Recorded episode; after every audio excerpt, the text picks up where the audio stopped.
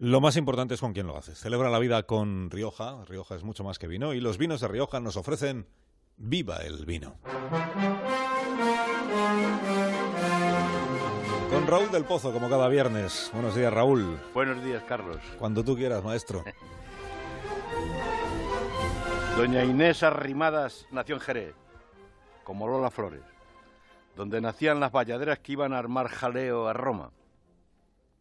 Ayer doña Inés armó el taco en Cataluña ganando en votos y en escaños las elecciones más difíciles de la historia.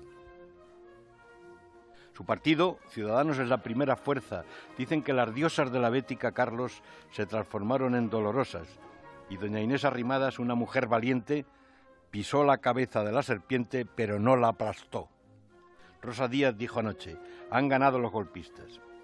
En un día soleado, pacífico, suave, mediterráneo, un partido que nació para luchar contra el nacionalismo supremacista, que fue el baluarte en la defensa de la Constitución y de la soberanía nacional, venció, aunque no tiene mayoría para formar gobierno. Los separatistas lograron menos votos que los constitucionalistas y en la cuarta jornada electoral desde el año 2010 se hundió el PP y sobrevivió Puigdemont, milagro, el que se escapó y dejó en la sombra Junqueras.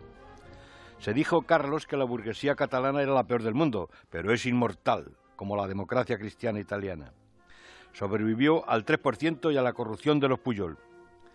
Desde Bruselas, el expresidente dijo anoche, la República Catalana ha derrotado a la monarquía del 155. Si vuelve Puigdemont no será como MacArthur, porque puede acabar en la trena. Pero hoy celebramos la apoteosis de Doña Inés, con cara de novicia, que hizo el paseillo hasta las urnas entre gritos de zorra, guarra y farcista.